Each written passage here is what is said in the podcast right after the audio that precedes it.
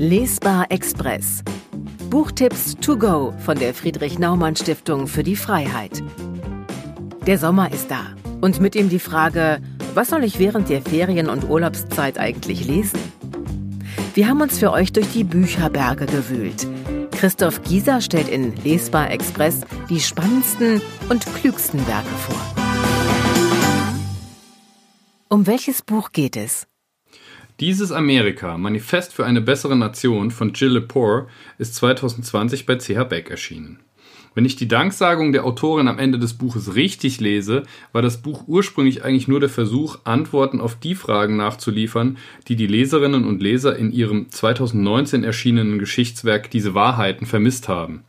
Das erklärt vielleicht den vergleichsweise geringen Umfang von dieses Amerika von nur rund 160 Seiten in einem noch dazu recht handlichen Format. Doch man sollte sich nicht täuschen lassen. Das Werk kann ohne Probleme für sich allein stehen und hat eine Botschaft, die weit über Amerika hinaus relevant ist. Wie lautet die zentrale These? Jill Poor ist davon überzeugt, dass der Aufstieg Donald Trumps auch damit zu tun hat, dass die liberale Geisteselite sich in ihrem Kosmopolitismus von allem abgewendet hat, was irgendwie nach Nation roch. Die Frage, die sie in dieses Amerika zu beantworten versucht, ist, passen Liberalismus und Nation zusammen? Und wenn ja, wie? Die Autorin ist davon überzeugt, dass die Begriffe nicht nur zusammenpassen, sondern auch, dass es eine wichtige Aufgabe für die kommenden Jahre ist, das freiwillig aufgegebene Diskursterrain zurückzuerobern, das eine Unterscheidung zwischen Patriotismus und Nationalismus ermöglicht. Sie beschreibt die Aufgabe vermutlich selbst am besten. Eine Welt ohne Nationen ist vorstellbar, Einstweilen existiert diese Welt jedoch nicht und die bestehende Welt ist eine Welt der Nationen. Deshalb ist es wichtig zu verstehen, was Nationen sind und sich vorzustellen, was sie sein können. Zitat Ende. Wer steckt hinter dem Buch? Jill Lepore ist zugleich Professorin für amerikanische Geschichte in Harvard und Autorin des renommierten Feuilleton-Magazins The New Yorker. Für eine Buchautorin ist das eine wunderbare Mischung, bringt sie dadurch doch sowohl das benötigte Expertenwissen, das gibt es durchaus häufiger, als auch die entsprechend verständliche und flüssige Schreibe mit, was deutlich seltener ist, vor allem in dieser Kombination. In Deutschland wurde Lepores Arbeit lange Zeit kaum wahrgenommen, obwohl sie in Amerika vielfach ausgezeichnet ist und eine bemerkenswerte Liste an Buchveröffentlichungen vorzuweisen hat.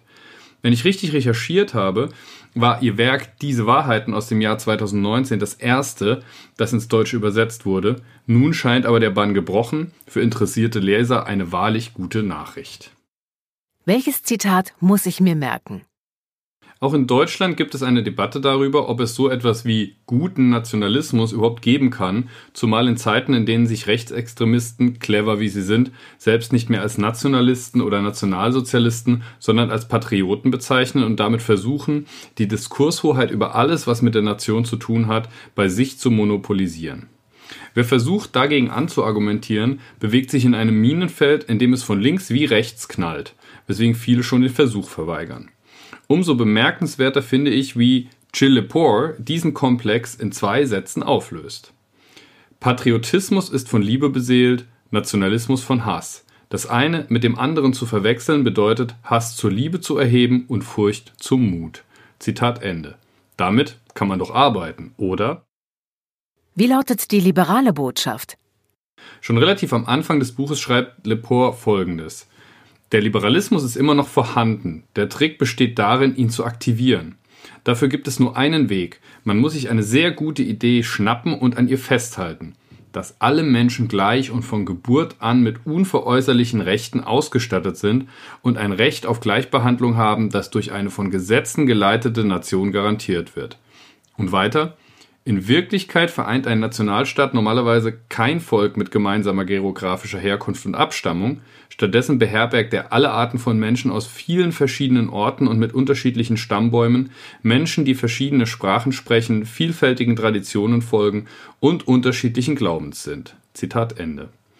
Das wirkt zunächst wie eine sehr amerikanische Perspektive auf Gesellschaft, die auch davon getragen ist, dass die meisten Bürger in Amerika ganz offensichtlich von Menschen abstammen, die erst nach und nach ins Land kamen, egal ob die Wurzeln nun in Europa, Lateinamerika, Asien oder Afrika liegen.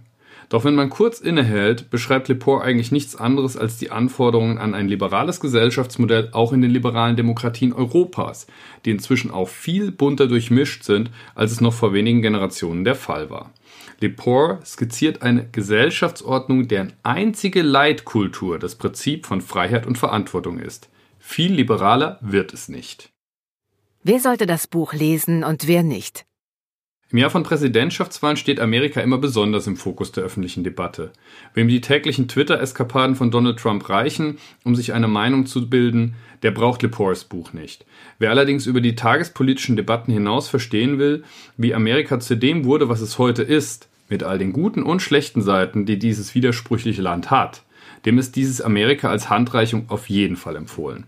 Das gilt übrigens auch für diejenigen, die schon überdurchschnittlich gut informiert sind, zu denen ich mich durchaus auch zählen würde, denn es gibt in diesem gar nicht so dicken Buch doch einiges zu entdecken. Für mich waren das etwa die Reden von Frederick Douglass, dem schwarzen Schriftsteller, der als einflussreichster Afroamerikaner des 19. Jahrhunderts gilt und seiner Zeit unglaublich weit voraus war. Wer das liest, liest auch Ganz sicher Lepores Diese Wahrheiten, eine Geschichte der Vereinigten Staaten, erschienen 2019 ebenfalls bei CH Beck und zwischenzeitlich einmal auf Platz 1 der deutschen Bestsellerlisten. Dafür muss man aber ein wenig Zeit mitbringen, das Buch hat über 1100 Seiten. Wer es von Lepore etwas kürzer und tagesaktueller mag, der kann ihren Gedanken auch im The New Yorker Magazine folgen, das auch in Deutschland im Digital- und Print-Abo zu attraktiven Konditionen zu haben ist. Was ich als Hintergrundwerk zur amerikanischen Geschichte noch gerne gelesen habe, war Accidental Presidents von Jared Cohn, dem Digitalunternehmer und publizistischen Tausendsasser aus dem Umfeld von Hillary Clinton. Das Buch ist allerdings nur auf Englisch verfügbar. Darüber hinaus empfehle ich den ebenfalls englischsprachigen Podcast The Good Fight des deutsch-amerikanischen Bestseller-Autors Jascha Munk.